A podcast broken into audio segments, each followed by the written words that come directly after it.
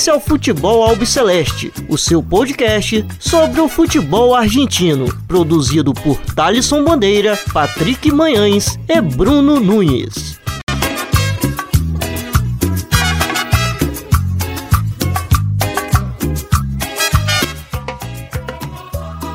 Salve, salve a todos vocês! Está iniciando mais uma edição do Futebol Albiceleste, a edição 99.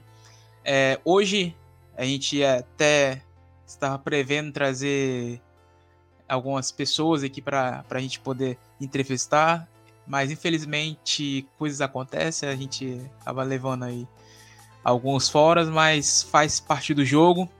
É, fica para a semana que vem o, o, as pessoas que a gente estava tentando trazer.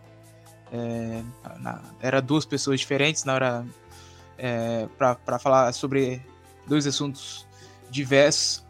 Mas enfim, a gente está aqui mais uma semana para trazer um resumo completo do que aconteceu é, no futebol argentino. Infelizmente tivemos aí a saída do Huracão, o Globo do, do Diego Dabove, aí praticamente no último minuto é, levando um gol nos acréscimos é, do, do Esporte Cristal e infelizmente não entrando na fase de grupos é, da Copa Libertadores. Mas isso é papo lá pro meio do programa. Mas antes disso, quero saber como estão meus companheiros aqui de toda semana. Meu caro Bruno Nunes, tudo bem com você? Como vai, querido? Fala, Thalisson. Um abraço aí, Patrick, é, amigo ouvinte, amigo ouvinte. É, vamos lá, né? Tivemos aí essa Copa Libertadores, né? Roubado. É, eu não, eu não vou, vamos dizer, eu não vou poder julgar muito, né? E já temos análise já. É. é. Mas é, fora que o campeonato, né, já começa a tomar uma vamos dizer, criar um corpo aí e a gente já meio que vê quem tá realmente, vamos dizer, com uma boa performance, né? Já começa a dar para ver quem tá se destacando melhor agora nessa, com essas oito, oito, sete rodadas, né, aliás. É isso, meu caro Patrick Manhãs, como vai você? Tudo bem? Saludo Thalisson, Nunes, ouvinte, grande prazer de estar aqui, episódio 99, a um passo do episódio 100, do tão desejado episódio 100. É, temos um novo líder do campeonato, não vamos fazer a, a, dar a mufa, como já fizemos em um episódio em que falamos muito sobre a liderança desse clube nesse, nesse campeonato, no início que foi o São Lourenço, que é o São Lourenço, tivemos até um convidado. Então vamos que vamos, o episódio está bem bacana, muita coisa para falar e é isso. Pois bem, então vamos aqui é, falar os resultados da última rodada da Liga Profissional, que foi a sétima rodada.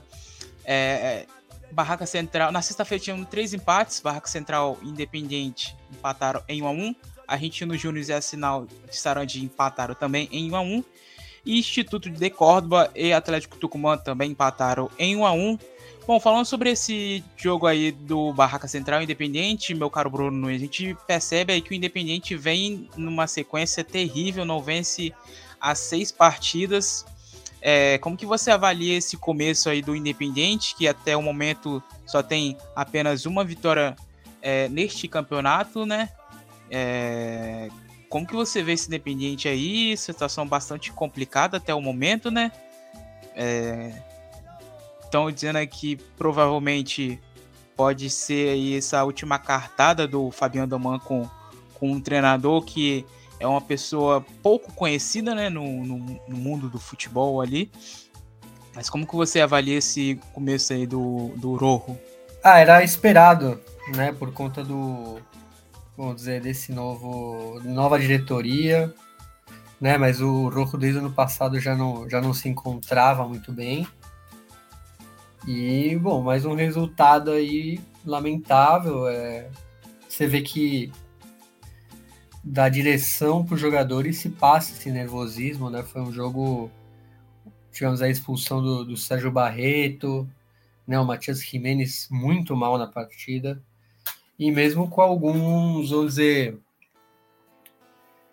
tivemos bons, boas, bons nomes até no, no Independiente, que, nomes que vêm até muito bem jogadores novatos no futebol argentino, como o caso do, do Baltazar Barcia, né, o uruguaio que veio do Rentistas, né, tá vem sendo um nome aí de destaque, vem fazendo gols. E a experiência também do Martin Cauteruccio, né, que já rodou aí diversos clubes na Argentina. E mas mesmo assim não consegue, vamos dizer, não consegue se achar no campeonato. E vamos ver qual que é a, a próxima, vamos dizer, os próximos passos aí. O Leandro Stilitano, né, que é, um, é o técnico que você falou, que era, se não me engano, era o assistente técnico do Gustavo Quinteiros, né? Por muitos anos, estava com ele até essa temporada no Colo-Colo e vem, vamos dizer, já pegou essa barca aí que é o Independiente. Obviamente é um nome que interessa pela grandeza do clube, mas em um momento é, lamentável, né? Vamos dizer assim, é mais ou menos o que foi o São Lourenço por muito tempo, né? Aquele São Lourenço que triturava técnico toda cada 10 rodadas. E vamos ver aí se eles conseguem, vamos dizer, virar esse panorama, mas parece difícil pelo, pelo, pelo, pelo jeito que está performando aí na, na liga até o momento. Exatamente. Esteve com ele também, é, com, esteve com ele, eu digo, com o Gustavo Quinteiros no Colo-Colo, né, Bruno? Sim, né, que é o, foi o último trabalho dele, né, como, como assistente, né, acho que ele sempre foi assistente do Quinteiros, não sei se chegou a trabalhar com outro, mas pelo que eu vi, ele estava há muito tempo já com, com o Gustavo Quinteiros. É, bom, a gente vê essa questão aí bastante complicada, né, como o Bruno disse, e o Independente só venceu apenas um jogo até aqui é, na Liga Profissional, que foi a sua estreia diante do Tajeres. É, venceu pelo placar de 1 a 0 fora de casa, lá no Mário Alberto Kempis, em Córdoba, é, com gol do. Com, com gol contra, inclusive, né? E aí vive essa fase tenebrosa que a gente, enfim, já cansou de falar aqui que o Independente já se arrasta há anos. Torcedores aí estavam com não com expectativa tão alta, né, com o Fabiano Doman, que é que é uma pessoa, que é um, um que é um apresentador de televisão. O Tinelli, é, o Tinelli é, com menos grife, vamos falar assim. É. Não, mas o programa dele é, é um programa noticiário ali de 6 horas da tarde, meio que um um programa aí da Record e da Bandeirantes que passa noticiário. Do Datena. É, exatamente. Um programa aí. Falando, é, falando, falando, falando, sobre, sobre os casos do dia é, da, da Argentina.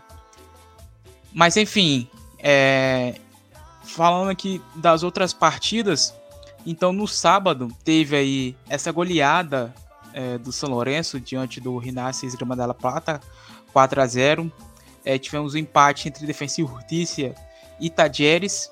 A excelente vitória do Central Córdoba de Santiago de Esteiro diante do Tigre por 2 a 0 e o empate sem gols entre Belgrano e Lanús.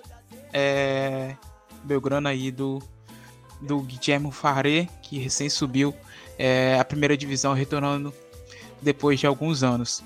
Bom, meu caro Patrick Manhãs, falando sobre essa excelente vitória e também excelente, excelente trabalho aí do, do Gagego em sua. Como que você vê esse São Lourenço até o momento? O São Lourenço que vive numa fase boa, os torcedores parece que voltaram a, a ter uma certa alegria, né? Depois daquele, daquela fase ali tenebrosa também do Ciclone, com o Tinelli é, renunciando ao seu cargo, enfim, várias manifestações é, durante as partidas na temporada passada e dessa vez aí até o momento é, liderando e apresentando, ao meu ver, um bom futebol é, no futebol é um bom futebol é, do Gagego em sua com esse time aí é, do goleador Andrés Von Bergar.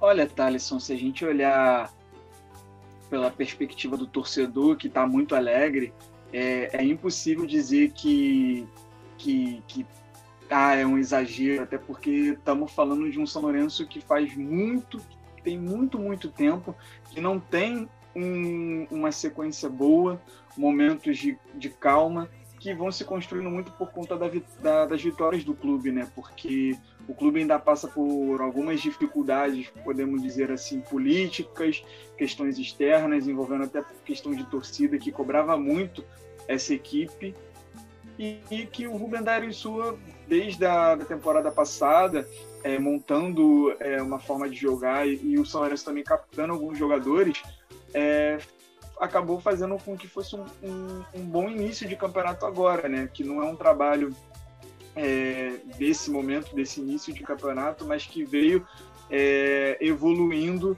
da última temporada, né? Então, você citou aí o André von Bergar, que é um achado e é um grande jogador, é, que não é só, para muitos acham, pelo fato da questão da estatura dele, de ser um jogador de, de, de área, muito pelo contrário, um jogador que inicia muito pela ponta, com uma capacidade de finalização absurda, o Adam Bareiro, o Ceruti também, que atua pela outra ponta, o, o Augusto Bataja, que tem sido é, um goleiro confiável, né, pelo menos né, nesse último período agora. Então, assim, tem se mostrado uma equipe muito consistente, ofensiva e confiante também. Né? Pô, tu não consegue imaginar é, em tempos recentes aí que o São Lourenço não estava bem, um jogador fazer gol de cavadinha de pênalti, sabe? Então, assim, é, é, mostra que essa equipe vem ganhando um esboço, vem ganhando corpo, vem ganhando minutos e vai apresentando muito, muito bem um, um, um futebol que é, desde o início, com, com posse de bola, mas uma posse de bola que é muito podemos dizer assim, vertical, né? Que, que já pegue e vai para cima do adversário e quer ser protagonista, principalmente no seu campo, no, no, no seu estádio, né? Então, assim, acho que é uma alegria para o torcedor. O torcedor tem todo o motivo para comemorar. É um bom início. Não vou não vamos cair na armadilha de, de tentar definir um campeão logo, até porque é, não chegamos a fazer isso da última vez em que o São Lourenço liderou, é, mas aí o São Lourenço apenas cai, caiu extremamente do, do campeonato, é, perdendo posições e posições.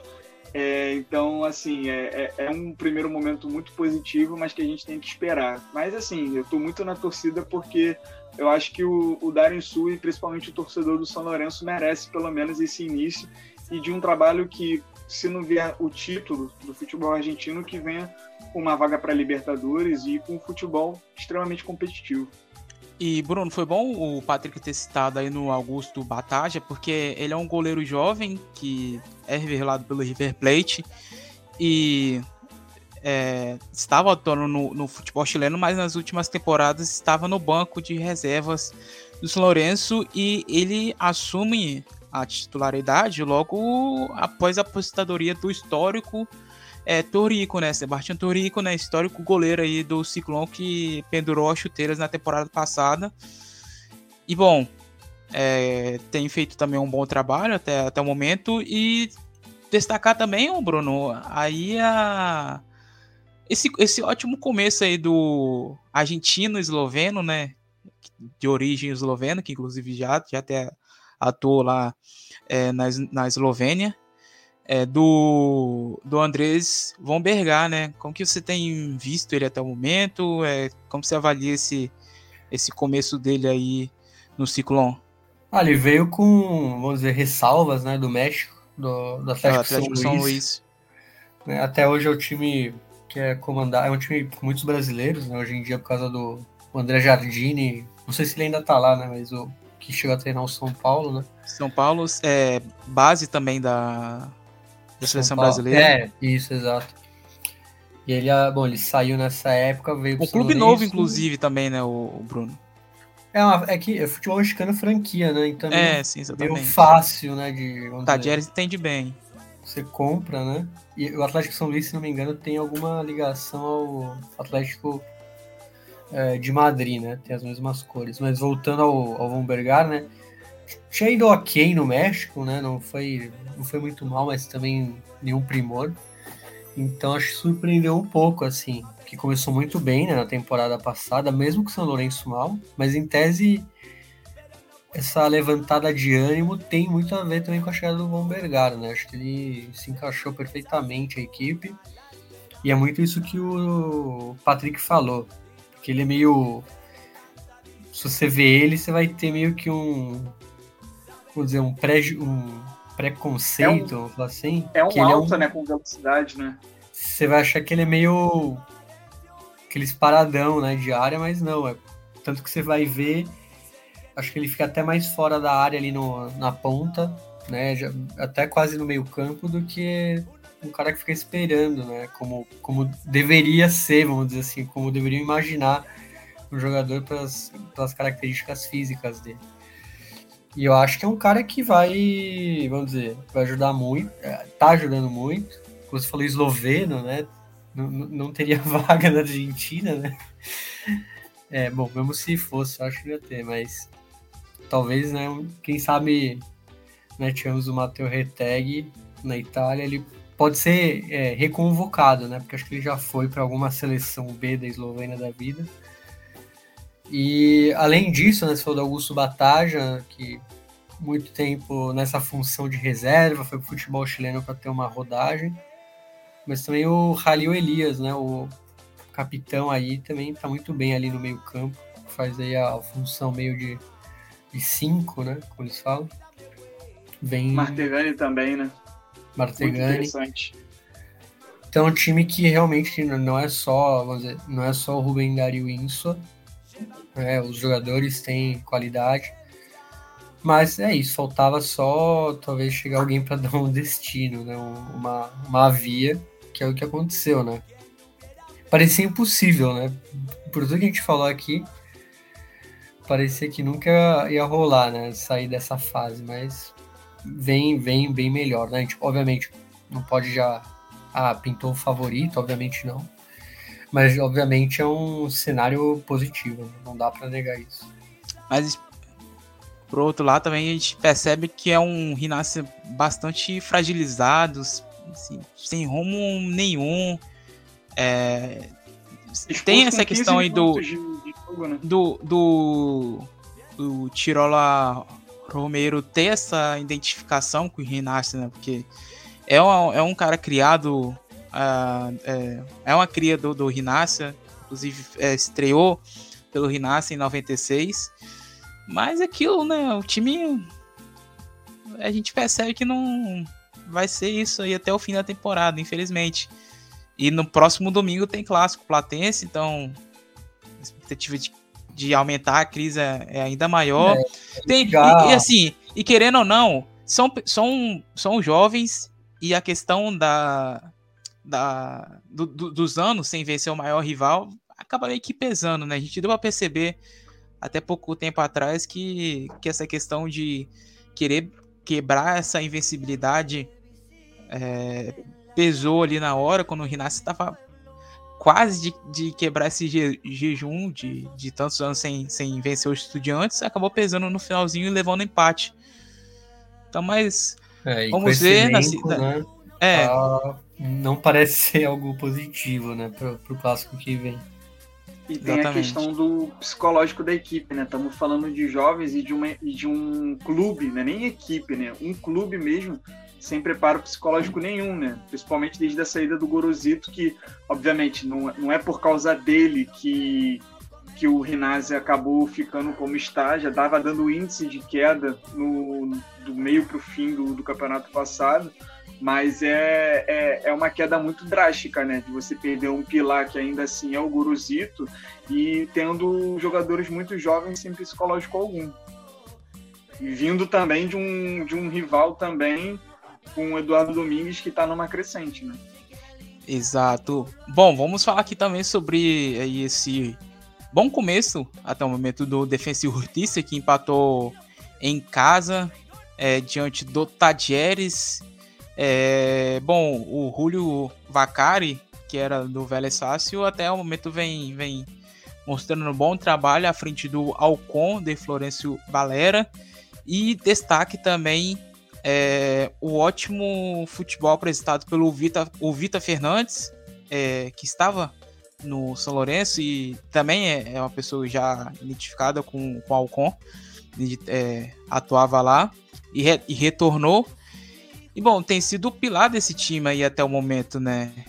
vem fazendo gols nos últimos jogos, então é, fei, fei, marcou mais um e já tem cinco gols e uma assistência nas últimas é, seis partidas é, que atuou pelo pelo pelo Defensa e Justiça.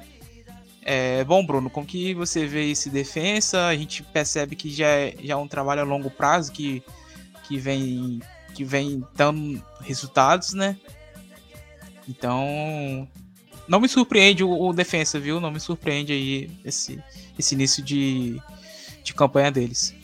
Ah, acho que pela estrutura do clube é algo que não surpreende mesmo, por conta de.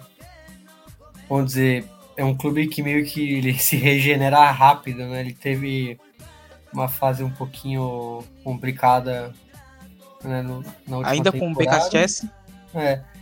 Mas rapidamente você já vê que o sistema de contratação, de como ele funciona, as peças vão chegando, né?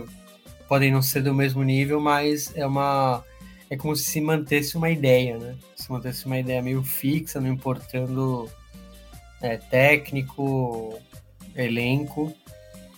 E, obviamente, tem que ser jogadores que se adaptem a essa ideia. Então, acho que por isso é um time que sempre tá meio. que você pode, vamos dizer, cortar aí o. É, a, as flores, né, as, as folhas, mas a, já vem cresce de novo, né? E eu acho que realmente o Júlio Vacari não, não tinha chamado atenção né, no Vélez. Ele pegou, acho que no, no ano passado, né? Eu lembro dele ser o, uma espécie de interino.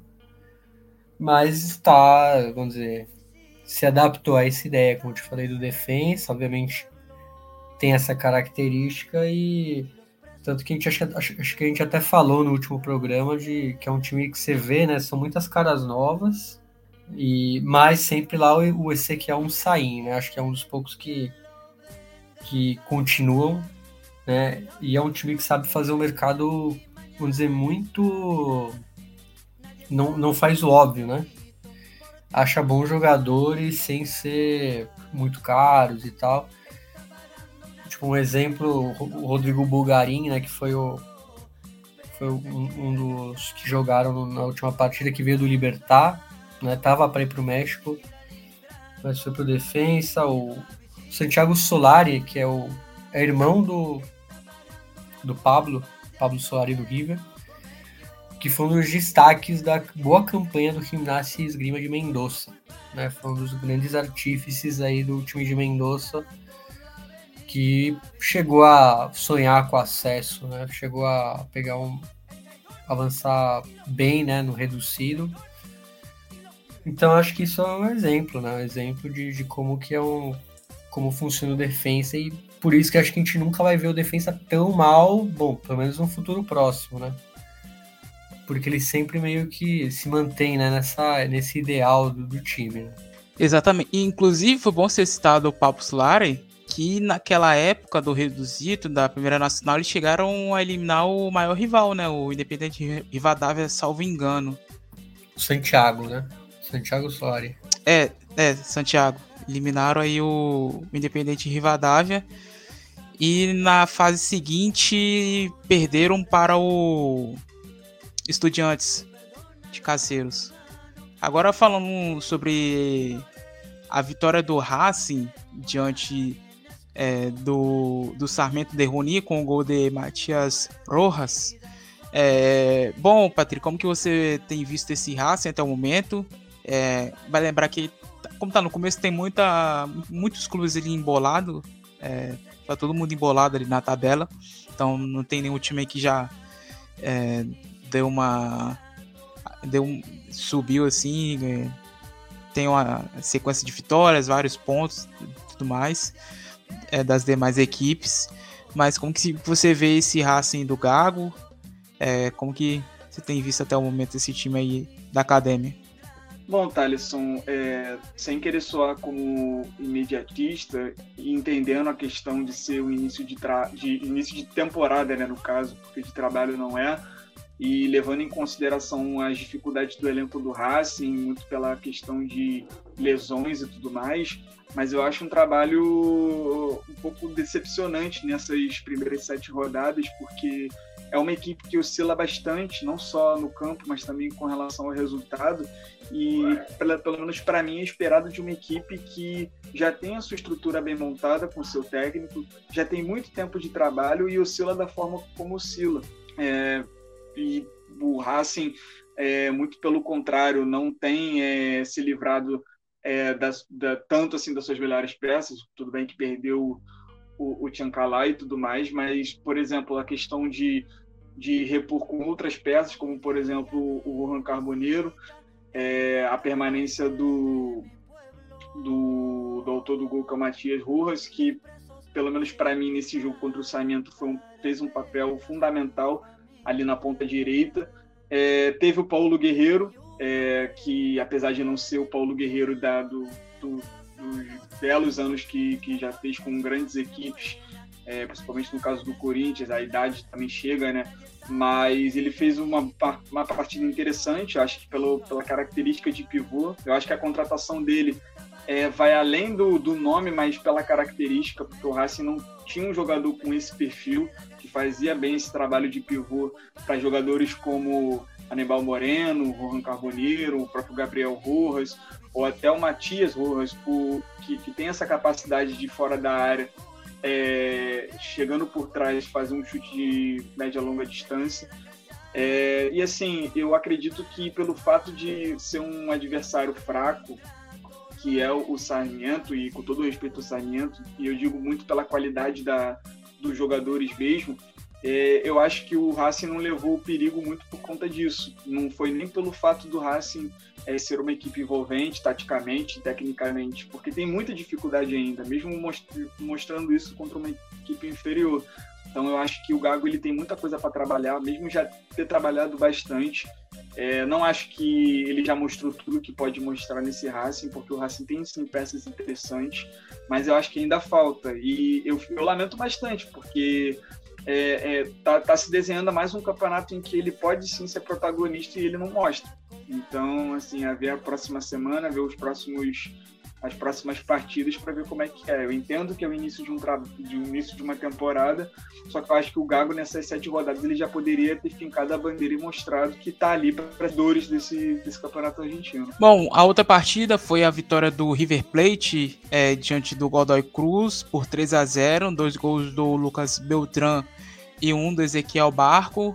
Bom, Bruno, como que você tem visto esse River Plate que ocupa a segunda colocação, time do Martin Demichelis? Ah, o time é um início bom, né, do Demichelis. Não dá para negar que. Demichelis ou Demichelis? Então é, o pessoal ainda.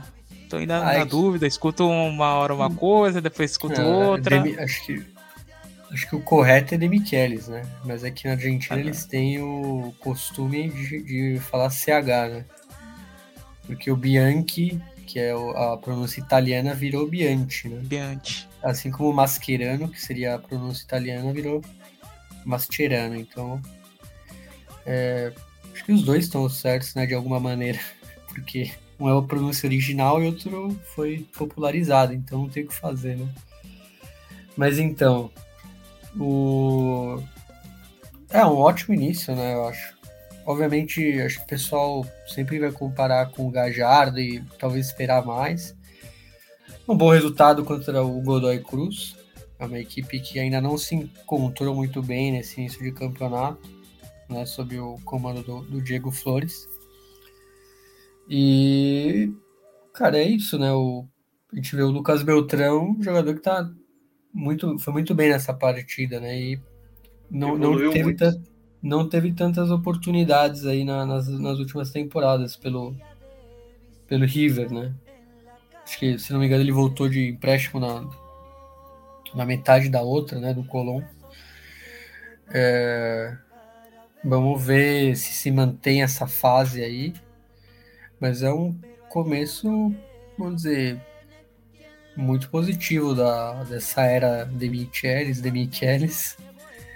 Vamos ver aí se se mantém, mas me parece que vai ser vai ser algo duradouro, imagino. Me parece que o, ele combina realmente, é, não só por por várias, vários quesitos, mas parece ser um que vai ser um bom profissional aí para botar esse River aí, né? É, pelo menos manter, vamos falar assim, em alto nível, né?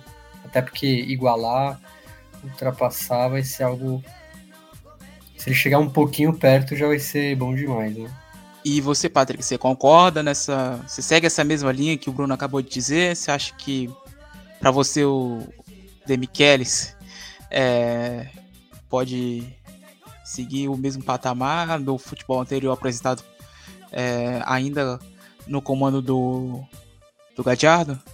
Eu acho que ele tem tudo para isso, né? É, eu acho que ele tem um respaldo muito grande também da, da diretoria do, do, River Plate, que acredita muito na continuidade de trabalho e dessa passagem de bastão, acho. Então, com, com jogadores também muito capacitados e também com o próprio toque do Danny Kelly, né? Eu acho que o Paradela e o Beltrán são os dois maiores toques dele, né?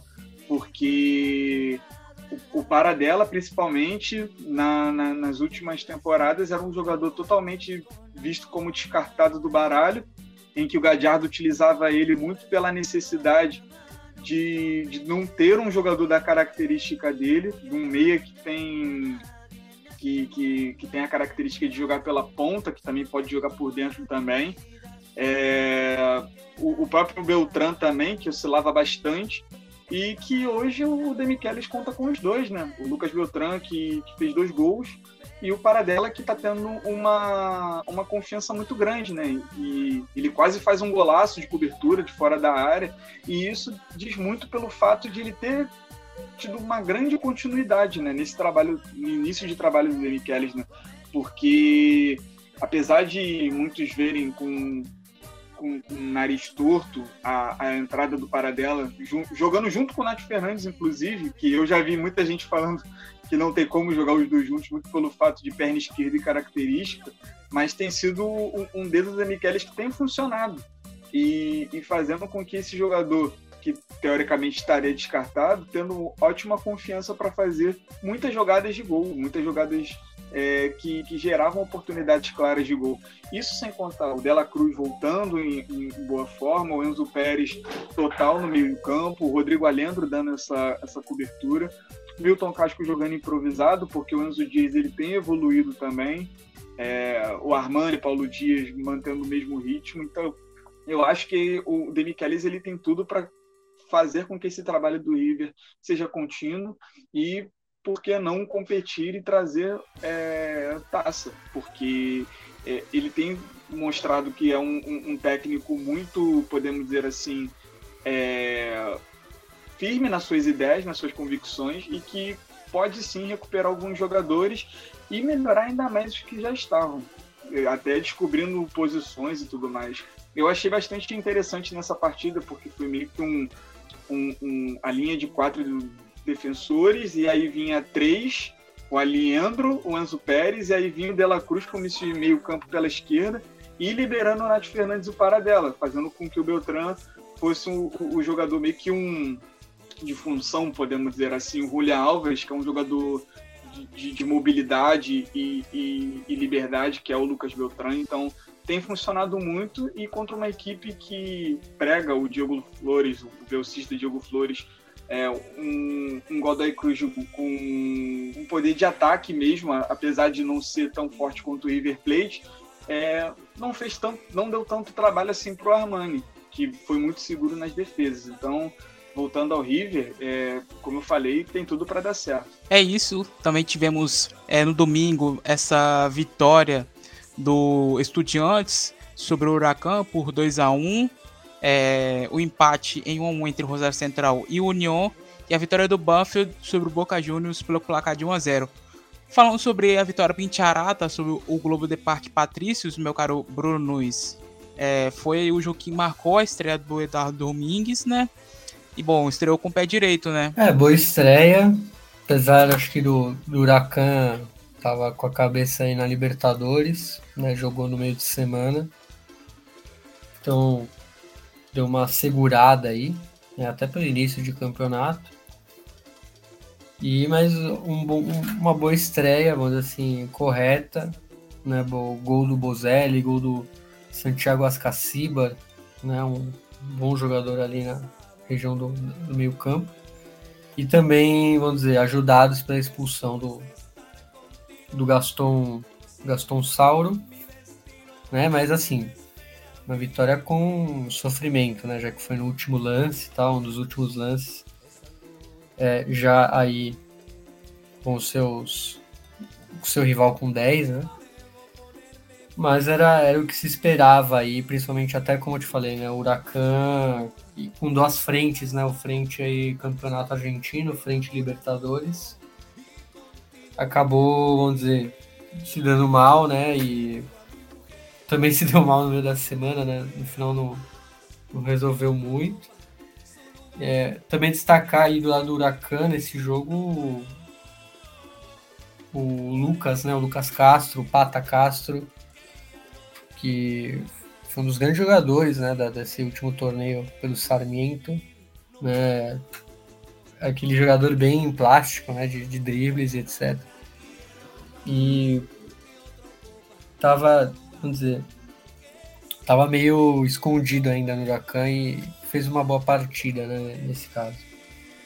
Então é isso, é um, uma, uma vitória aí necessária para começar bem, mas, como eu te falei, bem sobre várias circunstâncias, né? Expulsão, time rival não, não muito focado, né? Com alguns jogadores que não jogam toda hora mas fez o básico, né? Foi a vitória aí. Vamos ver como vai ser esse processo aí do Eduardo Domingues, que pega aí um time já tendo que pensar num clássico, né?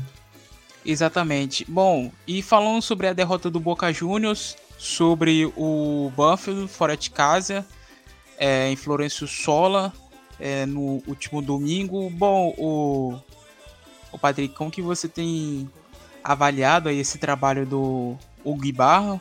É, muita gente tem criticado ele até o momento. É, como que você enxerga esse Boca Juniors com ele, que pelo visto deve seguir no comando chinense, né? Olha, as críticas que eu faço com relação ao Boca Juniors é, nesses, nessas últimas rodadas, no que tem mostrado... São as mesmas que você faz já há um bom tempo. Ao, ao Bataglia. Sim. Exatamente, porque é, assim, a gente tem um. Nós, que, que falamos sobre futebol e, e, e, gostamos de futebol, a gente tem uma visão, e quando eu digo nós, é de uma forma muito geral mesmo. A gente tem a impressão de que, pelo fato de que um jogador de futebol foi vencedor, ele vai ser, isso vai ser traduzido a ele um, um técnico vitorioso e com muitas ideias e tudo mais. E é o que o Boca Juniors é, se decepciona, não é a primeira vez e continua se decepcionando, porque é uma falta de futebol, uma falta de identidade que já vem há muito tempo e que o, o, o, o técnico só continua pelo fato de ele ter sido um, uma figura histórica na época que era jogador. Eu duvido que se não fosse um, um técnico sem renome nenhum como jogador, tivesse apresentando o resultado e desempenho que está apresentando o Guibá, não fosse demitido, sabe? E eu acho que o, o Boca Juniors ele vai pecar muito por isso, porque é, pode estragar uma temporada inteira nisso. Porque o Guibarra vai continuando, os resultados não vão aparecendo, e aí vai ter um, um jogo, sei lá, um clássico, ou algo do tipo em que o time acaba jogando bem, e aí mantém o técnico, e aí vem uma competição extremamente importante, ou numa altura do, do ano do, ou da temporada bem importante, a equipe perde, da mesma forma como perdeu contra o Banfield, e as pessoas é, voltam a questionar, sabe? Então é, é lamentável, é, é, muito triste mesmo, porque é nitidamente um problema grave que acontece no Boca Juniors pela falta de, de critério para escolha do técnico e as pessoas não percebem isso, sabe? Então, é, isso eu e, e agora a minha crítica não é nem só ao, aos próprios técnicos que passaram, culpa de é, bem, bem dividida, sabe? Não existe um vilão só. É, a, a, culpa ela começa na diretoria, que vai para o técnico e também vai para os jogadores, que é uma questão de postura também, porque você vê a questão dos jogadores do Boca é, totalmente controlados pelo Banfield, sabe? do, do Sanguinetti, que é um, para mim é um técnico muito bom, é, capacitado, competitivo, que, que, que, sabe muito bem entregar desempenho e resultado, contra um Boca do, do Ibarra que, apesar de ter jogadores melhores, não conseguiu chegar no. ter, um, ter um, uma chance clara de gol. Acho que a chance mais clara de gol foi por causa do erro do Facundo Cambeses, que ele erra na, o tempo da bola e, se eu não me engano, é o Langoni que, que, que tenta é, pegar o rebote e erra. É, e assim, destacar também o, a partida que o Sérgio Romero fez, né? Porque acho que se não fosse por ele também poderia ter vindo uma goleada. Porque ele faz uma defesa de pênalti, é, continua sofrendo uma pressão muito grande, é, chutes de média e longa distância, é, bola parada, e ele foi muito firme nas, na, nas jogadas. Apesar do Jorge Figal, Advíncula, Valdez e o próprio Fabra é, estarem totalmente perdidos. Você, Bruno, como que. Primeiro quero que você faça uma avaliação sobre até o momento das partidas do Chiquito Romero. Até o momento tem. fez duas defesas de pênaltis, né? Você acha que é, ele pode suprir a, a saída do Agostinho Rossi, que saiu meio que, que assim, mais ou menos com a torcida, e também uma avaliação aí desse trabalho do Ugbar, que durante a semana é, foi bastante criticado, já vem, né? Não, já vem sendo criticado, né? É. Mas essa semana aí é, pegaram ainda mais no pé dele. Ele até passou mal, né? Sim, estresse. Tem até um sangramento né, no nariz, né? Foi internado. Pico de estresse. Mas é. É difícil, desde que ele assumiu, né? Foi campeão sendo criticado, né? Mas acho que nada, como o Patrick Manhães falou, nada fora do normal aí, desde que a gente faz o podcast, desde a era Miguel Angel Russo, acho que é isso, né? Um time que não, que não atrai, não. Caraca, pode crer, mano. Mais ganha, né? Técnico, é próximo técnico é o Clemente Rodrigues. Não, e desde essa época, sei lá, a gente fala mal e é campeão, né? Isso é um fato, né? É, ele, ele aproveita, vamos dizer, o erro dos outros, né? Que sempre tem uma, alguém que cai mais, né? O River tinha as competições internacionais também, às vezes se atrapalhava e vem empilhando taças desde então, mas obviamente um estilo de jogo que não agrada o torcedor e e, bom, mas agora acho que esse início tá pesando mesmo, até por ser início de, de, de, de campeonato. Teve esse jogo, essa derrota para o Banfield. Teve um jogo também bem ok contra o Defensa e Justiça. Aliás, outra ótima atuação do Chiquito Romero contra o Defensa. Ele já vem de duas grandes é, é, vamos dizer, atuações, e eu acho que, obviamente, ele consegue suprir o Agostinho Rossi. É um grande goleiro, mas é um goleiro que a gente não está acostumado a ver jogando. Né? Ele fez uma carreira de pegador de pênaltis, barra reserva né, na, na, na Europa. Né, ele, aliás, é um grande vilão argentino, né, que, que vamos dizer, fez, fez, vamos ver, ajudou ele na carreira foi o Vangal, né? O Vangal foi campeão com ele no AZ lá na Holanda, levou para o Manchester, mas também fazia aquele esquema né, que ele fazia nas Copas, às vezes botar ele pra, só para pegar pênalti, né? Tanto que ele jogou pouquíssimo, né? eu tava vendo até um, os dados dele, acho que nos últimos anos, ele jogou coisa de, não sei, 40 jogos em não sei quantos anos. E agora, de fato, ele tem um, vamos dizer, um lugar onde ele vai ser titular toda hora e vai poder mostrar o, vamos dizer, o seu trabalho. É, o seu trabalho, né? Não só como pegador de pênaltis, que isso é notável que ele, que ele é um bom pegador de pênaltis. Até porque, inclusive, quando ele foi, quando ele foi contratado, é, porque tava naquela expectativa do Rossi já sair, né? Mas ele acaba se machucando logo quando ele chega. Ele fica um bom tempo se recuperando. Sim. Aí teve, teve essa questão aí do Rossi de ir ir para o Flamengo e tudo mais, aí assina o, o pré-contrato, vai para o time do Cristiano Ronaldo e é aí que ele assume de fato a titularidade é, do Boca Juniors. Sim, e o Agostinho Rossi tava tá no banco. lá, né? É, tá comendo banco. Começou mal pra caramba e comeu banco, né? E, e bom, na segunda-feira tivemos duas partidas. O Colón empatou em 1 a 1 contra o News Old Boys e também o Vélez Sácio empatou em casa diante do Platense, partida aí que marcou é, a reestreia do Ricardo Gareca à frente do clube de Liniers, meu caro Patrick Manhãs. Que, que você, quais são as suas expectativas desse é, novo Gareca à frente do do Vélez Sácio? Cara, eu lembro que quando o Heinz estava certo de vir para cá, eu lembro que a gente, pelo menos eu, tratei ele como um grande personagem no futebol argentino. E eu acho que a minha expectativa é ainda maior com relação ao Gareca, né? Porque ele é realmente um grande personagem do futebol argentino, que para mim ele teria um mercado até melhor do que com relação ao Vélez. Poderia tranquilamente estar dirigindo uma equipe bem mais qualificada que o Vélez e resolve pegar esse desafio que é, né? Então, assim, é... fala por si só. Um, um, cara que levou a seleção do Peru à final de uma, de uma Copa América, já levou o Vélez a, a entre os melhores de uma, de uma Copa Libertadores. Então, assim, é, eu acho que ele tem tudo para ser um, um, grande reforço. Acho que ele é o reforço do Vélez Sarsfield que tem algumas peças interessantes e que está tentando se reestruturar com a perda de outras. Então, assim, tem tudo para ser incrível, pelo menos para mim, para ser incrível mesmo.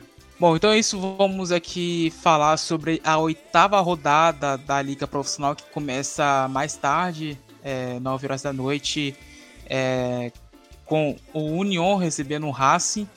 É, amanhã, sábado, 18 de março, temos 4h30, Senal de Sarandi e Tigre. Duas partidas, 7 horas da noite, Platense recebendo o Defensa e Justiça. E o Independiente recebendo o Colón. Duas partidas, 9h30 da noite, o Atlético é, Tucumã encara em casa o Barraca Central. Enquanto em Mendoza, o Godoy Cruz recebe o Belgrano de Córdoba. No domingo, quatro e meia da tarde, aí o clássico de La Plata entre Rinácia e Estudiantes. O Boca Juniors em La Boboneira recebe o Instituto de Córdoba às 7 horas da noite. E duas partidas fecham o domingo, é, 9 e meia da noite. É, recebe o Banfield, enquanto o Sarmento de Junín encara o River Plate. Na segunda-feira, 6 e meia da tarde, o News Old Boys recebe o São Lourenço. É, duas partidas fecham a segunda-feira, é, 9 horas da noite. O Huracan encara o Rosário Central, enquanto o Lanús recebe o Argentino Júnior em La Fortaleza. Na terça-feira, dia 21 de março, às 9 horas da noite, é, no José Almalfitani, o Vélez Sácio encara o Central Córdoba de Santiago del Esteiro no encerramento da oitava rodada da Liga Profissional. Meus amigos, é, quais as partidas que vocês destacam dessa é, oitava rodada aí de Liga Profissional? Olha, o clássico, né, de La Plata, é, pelo fato de que tudo, pelo fato de ele representar tudo que representa. Mas uma outra também que eu acho interessante é News e São Lourenço, né, pelo fato do, do líder nesse momento ser o São Lourenço e tá apresentando um grande futebol, eu acho que tem tudo para ser é, um bom, uma boa partida, inclusive tendo o News sob o comando do Gringo Heinz. E, bom, eu vou pelo lado triste, vamos que acho que Independiente Colón é um jogo pode ser interessante, né? Pela fase o, A tristeza pode dois. ser interessante. É. É. Só esse, Bruno? E você, e você, Thales? Só esse, não. É. Vamos dizer, não que eu acho que são ruins, mas nada que me. Tirando esses que o Patrick falou, nada. Na, não, não, não entendi. Nada que me brilhe os olhos, né? Ah, acho sim. Que, porque eu acho que o Patrick, os dois que ele falou, né? E o meu é pela parte mais triste. Bom, eu fico, é claro, com o clássico de La Plata e Godoy Cruz e Belgrano amanhã, 9 horas da noite. Bom, o meu caro Bruno Nunes, a gente sabe que existe aí é, esses anos de vencibilidade do estudiante sobre o Rinácia, mas gostaria de saber de você se você sabe qual foi a última vez que o Rinácia venceu o Estudiantes? Putz. São tantos, são tantos anos, né? Eu não faço ideia. Você quer que eu chute? Tipo... É, pode, pode dar um chute. Tem quantos anos? 10? 9 é, anos? Dois, 2008. Ó, é muito, a, né? É, a, a última vitória do. É, a última vitória do, do Rinácia sobre o Estudiantes aconteceu em 3 de fevereiro de 2010, no clausura de 2010. É, vitória por 3 a 1 com gols de Denis, então. Straco, Stracolucci e Juan Cuevas. Essa partida aí que aconteceu no Bosque. E desde então já. É, Jogadoraços. Fazem... O Stracoalurci, o oh, Traca, ele fazem... foi até pra Premier League depois, se não me engano. Fazem é, 13 anos, 4.790 dias, 684 684 semanas e 157 meses. É, quase acertei, né? É, te, desafio a falar, te desafio a falar os segundos agora. Ah, segundos aí também não. Aí, aí já me complica.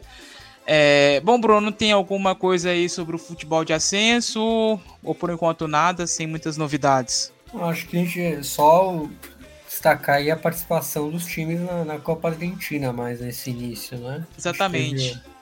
Mas sem zebras, né? Infelizmente. É, a gente é teve tanta, né, na última semana. É. Né? E, aliás, vieram todas para a Copa do Brasil, na verdade. Né? É. Mas. Passei os resultados. Ah, só, só, só, tem mesmo do Argentinos, né? Que fez 3 a 0 no Armênio, Deportivo Armênio. E vai enfrentar o Patronato, né? Que eliminou Exatamente. o, o Gimnasia Tiro de Salto na, nessa fase anterior e, aliás, o atual e, campeão, né? É. E o São Lourenço aí derrotou o Sarmento de Resistência por 3 a 0. Na próxima fase enfrenta Platense ou Defensores de Belgrano. E para a gente finalizar, é, infelizmente a gente teve a, essa derrota no finalzinho do esporte do Huracan sobre o Esporte Cristal, um jogo bastante criticado, bastante comentado pela, pela é, pelo Rafael Claus, né, o, árbitro brasileiro, que deu cinco minutos de acréscimos. Só que no minuto 97, o, o Esporte Cristal aí do Thiago Nunes marcou o gol na sequência, ele encerrando a partida. É, e agora o, o Sport Cristal ficou no pote 4 aí com, com as demais equipes que avançaram é, para avançaram né, da, da terceira fase. É, Thiago Nuneta, né? ah, é que, mas assim, ia ser, é, foi uma chave muito equilibrada também, né? Os dois times eram bem equiparados, vamos falar assim. E, obviamente, tirando isso de lado do, do Rafael Klaus, foi uma chave muito complicada, né? tanto na ida, na volta também. É, não sei, teve um gol do Brenner no primeiro tempo, eu viajei, que foi anulado? Sim, sim. É, o Brenner, aliás, o Brenner do, que era do Botafogo, não era? Não. Ou do Vasco? É, não, não, um, não um dos dois. Era um dos dois. É, então era muito difícil, né? E o Thiago Nunes ele, ele aproveitou até seu, vamos dizer, seu prestígio, vamos falar assim, trouxe bons jogadores do Brasil para lá, né? Normalmente a gente vê um mercado mais alternativo dos times da América Latina em relação a brasileiros, só que ele. Sport Cristal tinha o Inácio do Bahia, que foi uma peça agora da, da Série B, né? Que do acesso. O próprio Brenner, que tem passou por times grandes, né? Inter também. É, era um rival complicado mesmo, né? Além do, vamos dizer, dos acréscimos a mais. Era uma missão bem, bem digesta aí por Akan, mas bom. Se tem algo bom é que garante aí a Copa Sul-Americana, né, Thales? É, então o time peruano fica no pote 4 é, e se soma aí ao Liverpool do Uruguai, Deportivo Pereira da Colômbia, o Nublense de Chilan do Chile, Patronato de Entre Rios, que foi campeão da Copa Argentina, Atlético Mineiro, que derrotou o Milionários da Colômbia, o Independente Medellín, também da Colômbia, o Esporte Cristal e o Cerro Portenho, aí do Paraguai, que derrotou o Fortaleza, meu caro Bruno Nunes. Então é isso, né? É isso, né? Tudo passar régua aí, já foi, né? Bom, chegamos ao final de mais uma edição aqui do Futebol Alpes Celeste. É, só tenho a agradecer aqui a presença sempre do Patrick Manhãs e do Bruno Nunes. Patrick, meu muito obrigado. Tchau, até a próxima. Eu que agradeço, Thalisson, Nunes. Um grande prazer de estar gravando esse episódio. Como eu falei no início, na véspera do episódio 100. Então eu estou muito feliz, muito feliz mesmo de estar falando aqui com vocês sobre o futebol argentino, com tantos e tantos convidados que já passaram por aqui. Então eu só estou aprendendo e desfrutando o máximo possível. É, Para os ouvintes, eu tenho aquele recado de sempre: não deixa de seguir, curtir o conteúdo do Futebol Celeste, é, compartilhar também é fundamental. É, poder estar tá seguindo nas redes e compartilhando principalmente as nossas histórias no Twitter, os feeds que a gente tem feito sobre o futebol argentino é, na, na rede social. Também falar sobre a questão da, do aplicativo de áudio que você ouve o podcast, tá seguindo e também, se puder, tá avaliando, é, porque isso ajuda bastante o conteúdo, ajuda bastante também o, o canal do, o, do, a página do Futebol Celeste, então ajuda a gente a crescer. Então dá essa moral aí. Então é isso, rapaziada. É, espero que vocês tenham um ótimo final de semana. Aproveitem, bom, bons jogos e um bom clássico de La Plata. E é isso. Um grande abraço e se cuidem. É isso. Meu caro Bruno Nunes, é, muito obrigado pela presença aqui de sempre. E qual será a música de encerramento da edição de hoje? É, é isso, Thalisson. Um abraço aí para todo mundo, né? Amigos e amigos ouvintes, para você, para o Patrick. E a música de encerramento vai ser de, da banda Las Manos de Felipe. Felipe, aliás, né? É um grupo de rock argentino com 30 anos de estrada, completados aí no ano passado, que mescla vários ritmos como a cumbia, ska, hip hop, reggae, punk, rock, bom, rock tá meio implícito e as letras de suas canções contêm mensagens aí contra o capitalismo, né, o FMI, o Fundo Monetário Internacional e o poder político. E a música é El Sistema, né, do álbum MACRI, né, iniciais, que forma a palavra Macri, né, que quer dizer Mente e... Anticapitalista Revolucionária Internacional, lançada em 2018. Foi lançada justamente no período em que a Argentina era é, governada pelo presidente Maurício Macri, né? Então teve uma sacada aí para falar sobre o, o governo aí do, do ex-presidente do Boca Juniors e também ex-prefeito de Buenos Aires. É, e bom, aí lembrando a escolha, né, por causa do assassinato aí da vereadora Marielle Franco, né, do motorista Anderson Gomes, que completou meia década nessa última terça-feira, dia 14, e segue sem resposta né, do, sobre os mandantes e tudo mais. Né?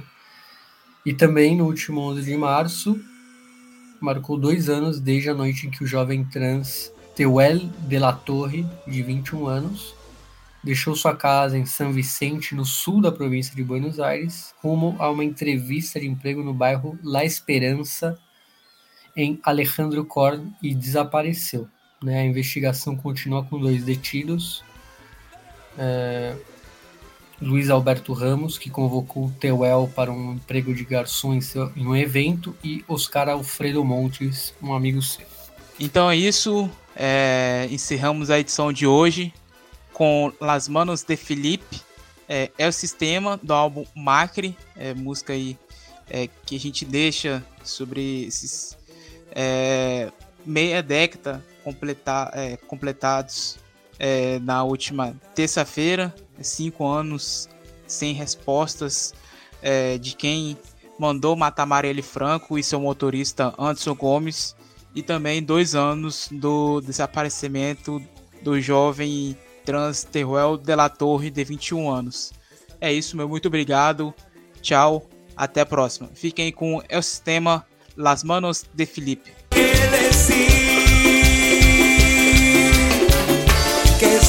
A quien yo amo, es a ti a quien yo extraño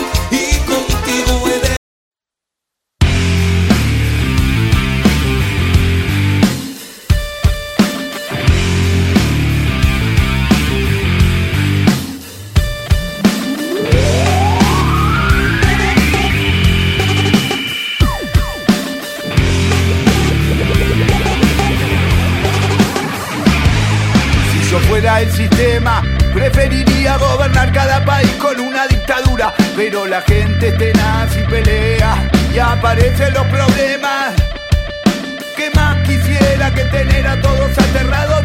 A los gremios desorganizados, crear una deuda externa que acogote a los estados que gobiernan estos títeres uniformados. Pero la gente pelea y aguante como soy. El sistema se me tiene que ocurrir alguna trampa. Llegó la democracia. Será el nuevo gobierno que mantenga a la gente mansa. Puede ser un bonachón, un hombre del interior, pobretón sin ninguna personal ambición. O también puede ser un payaso fanfarrón, comprador, un caudillo de alguna región. Si yo fuera el sistema, cantaría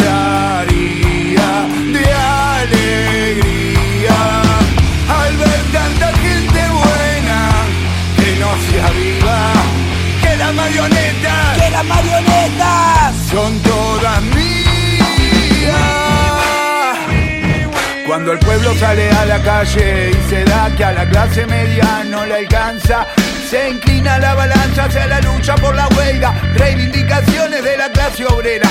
Pero yo soy el sistema y no me asustan los problemas. Saco un títere de la galera. Al que le crean, al que le Y crean. vuelvo a meter a la gente en la cueva. Un izquierdista, un casi zurdo, un demagogo, un maradona del discurso. ¿Qué más quisiera? Tener a tantos potenciales luchadores guardados en la guantera. Montar negocios, saquear los bosques, matar los lagos, gobernar para los bancos. Mafias policiales, Mafia en todos lados. mafias que protegen los negocios del Estado. Si yo fuera